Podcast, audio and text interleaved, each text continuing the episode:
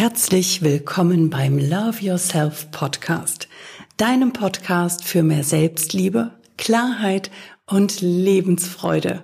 Mein Name ist Anna Fosters und ich bin dein Coach, der dir hilft, dein Leben auf ein neues Level zu bringen. Ich freue mich sehr, dass du heute eingeschaltet hast, denn heute geht es um Kontrolle und Vertrauen. Ich wünsche dir viel Spaß und haufenweise Klicks beim Anhören.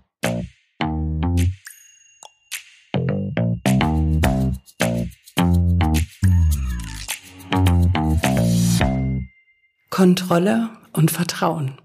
Vielleicht fragst du dich, hä, was hat das eine mit dem anderen zu tun?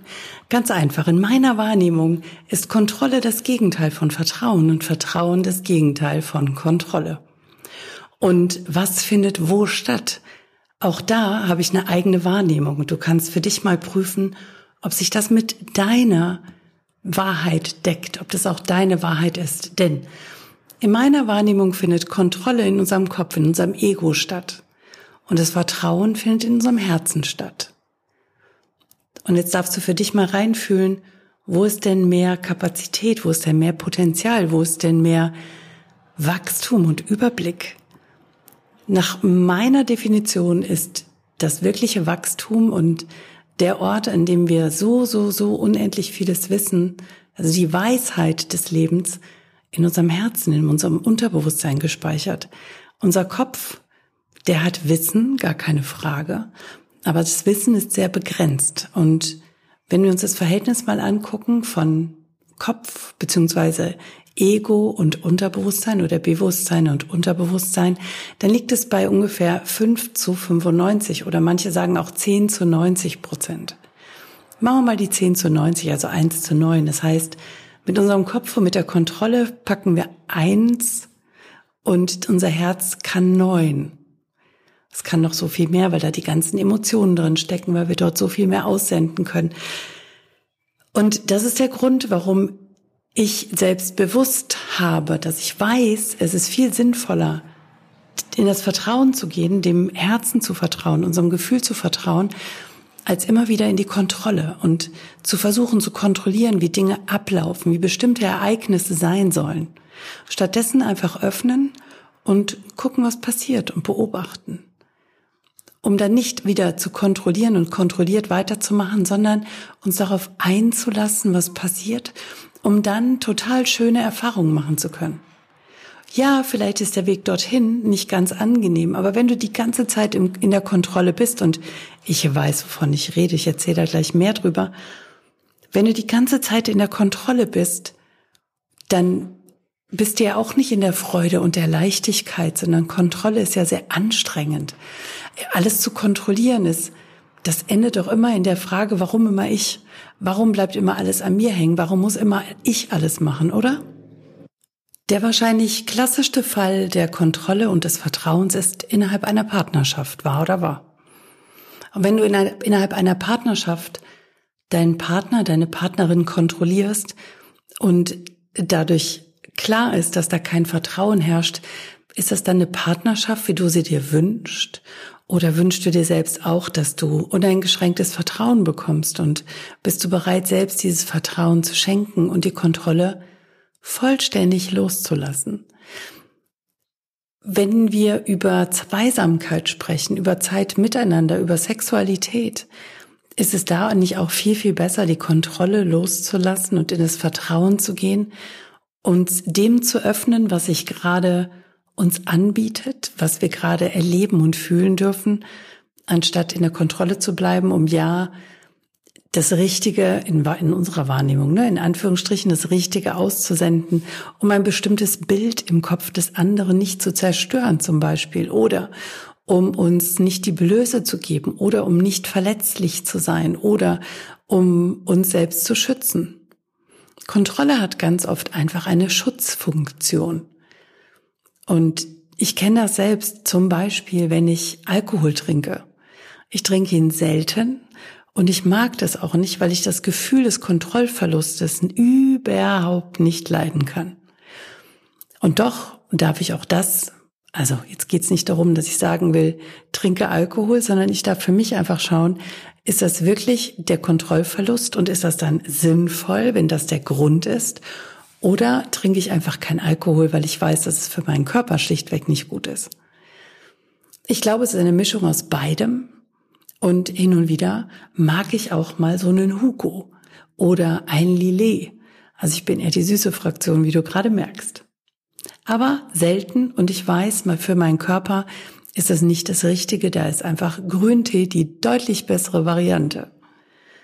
Zurück zur Kontrolle und zu dem Vertrauen. Und doch dürfen wir uns ja gerade in neuen Situationen einfach der neuen Situation auch öffnen und zulassen, dass Dinge auf uns zukommen, dass Dinge passieren, die wir vorher nicht berechnen konnten, die wir auch auf einmal nicht mehr kontrollieren können. Wie oft passiert es, dass plötzlich Menschen, heute passiert, steht meine Putzfee vor der Tür und bringt ihre kleine Tochter mit. Was ich absolut in Ordnung finde. Und trotzdem war das so, dass mir mal eben schnell schwuppdiwupp die Kontrolle komplett aus der Hand genommen wurde, denn dieser kleine Wirbelwind hatte in 0, nichts den Raum für sich eingenommen. Da heißt es dann auch, zulassen und schauen, was passiert. Mich darauf einlassen, was ist denn das Geschenk? Also das Geschenk ist auf jeden Fall, dass so meine Putzweg kommen konnte. Und jetzt, wo sie fertig ist, freue ich mich riesig über das Ergebnis. Die Kleine da oder nicht. Jetzt habe ich das große Glück, dass ich ausweichen kann in mein Büro und ich konnte einfach flexibel darauf reagieren. Dennoch war kurz meine Kontrolle weg. Und da durfte ich vertrauen, vertrauen, dass es richtig ist, vertrauen, dass es passt, vertrauen, dass alles gut ist. Und da darfst auch du fragen, dich selbst fragen, wo versuchst du noch die Dinge zu kontrollieren? Wo gibst du ungern aus der Hand, weil du das Gefühl hast, das kannst du nicht machen. Du kannst Dinge nicht abgeben, du musst sie selbst machen, weil sonst macht sie keiner gut genug in deiner Partnerschaft, aber auch in der Beziehung zu deinen Kindern. Wo vertraust du deinen Kindern noch nicht genug? Und letztendlich, was Kinder wollen, also ich erinnere mich an meine Jugend. Ich habe mir von Herzen gewünscht, dass meine Eltern mir einfach nur vertrauen. Dass sie mir vertrauen, dass ich das kann. Und ich bin, ich selbst bin davon überzeugt, dass wir alle mit 14 erwachsen sind. Mit sieben sind wir und überlebensfähig, mit 14 sind wir erwachsen. Nicht vernünftig. Aber das ist auch nicht schlimm. Wir sind erwachsen und wir können eigentlich für uns selbst entscheiden.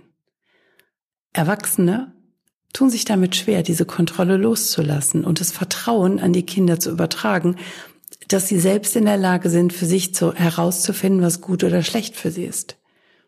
Dabei haben wir Erwachsenen, wir Eltern nur noch die Aufgabe, für unsere Kinder da zu sein ihnen den Rücken zu stärken, Berater zu sein, nicht ihnen unsere Meinung aufzudrücken, sondern beratend zur Seite zu stehen und ihnen zu vertrauen, dass sie das schon hinkriegen und uns auch überraschen lassen, welche kreativen Möglichkeiten sie entdecken und finden und auftun, wenn es darum geht, bestimmte Lösungen zu finden und bestimmte Situationen für sich zu klären. Ich habe diese Erfahrung mit meiner Tochter gemacht. Ich habe ihr uneingeschränktes Vertrauen geschenkt. Und das sorgt dafür, dass wir zwei einfach ein sehr, sehr, sehr vertrauensvolles Verhältnis heute haben. War das zwischendurch herausfordernd? Ja, natürlich. Aber das bedeutet ja auch Wachstum. Wachstum ist niemals nur angenehm. Wachstum ist niemals Friede, Freude, Eierkuchen, sondern Wachstum bedeutet an den Situationen wachsen. Wachstum bedeutet auch mal schmerzhafte Erfahrungen zu machen. Denk daran, wie sich dein Körper anfühlt, wenn der wächst. Wenn die Knochen sich dehnen, wenn sie wachsen, wenn die Sehnen, Muskeln sich verändern müssen, wenn du, wenn ihr Müt, wir Mütter in einer Schwangerschaft, wenn der Bauch wächst, weil dort ein Kind heranwächst, das hat auch mit Schmerzen zu tun. Das sind schöne Schmerzen, weil wir wissen, was es ist, aber wenn wir nicht wüssten, was dahinter steckt, würden wir uns Sorgen machen, oder? Zumindest an manchen Stellen. Und das tun wir auch. Und genauso ist es mit dem Wachstum in Verbindung mit unseren Kindern, wenn sie 14, 15, 16, 17 sind und wir sie einfach loslassen dürfen. Vertrauensvoll. Ihnen zutrauen, dass sie das schon hinbekommen. Und uns selbst zutrauen, dass wir das hinbekommen. Und selbst vertrauen in dieser Entscheidung aufhören zu kontrollieren. Hey, wir können nicht die schulische Leistung unserer Kinder kontrollieren. Wir können auch nicht kontrollieren, ob die alle Hausaufgaben fertig haben. Wir können auch nicht kontrollieren, ob sie alles gelernt haben. Und das ist auch Blödsinn. In dieser Gesellschaft versuchen wir aus Fischen Affen zu machen. Wir versuchen Fischen beizubringen, auf Affen zu, auf Bäume zu klettern. Und wir versuchen Affen beizubringen, wie man schwimmt.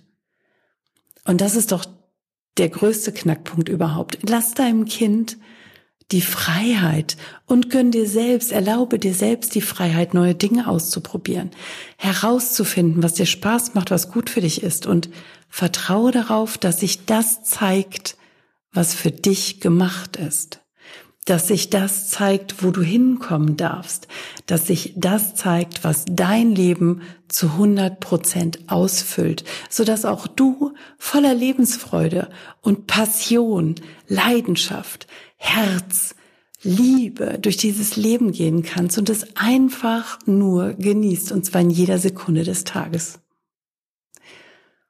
Wo kannst du also noch mehr Kontrolle loslassen und ins Vertrauen gehen? Lass mir gerne deinen Kommentar da. Ich freue mich riesig auf ein Feedback.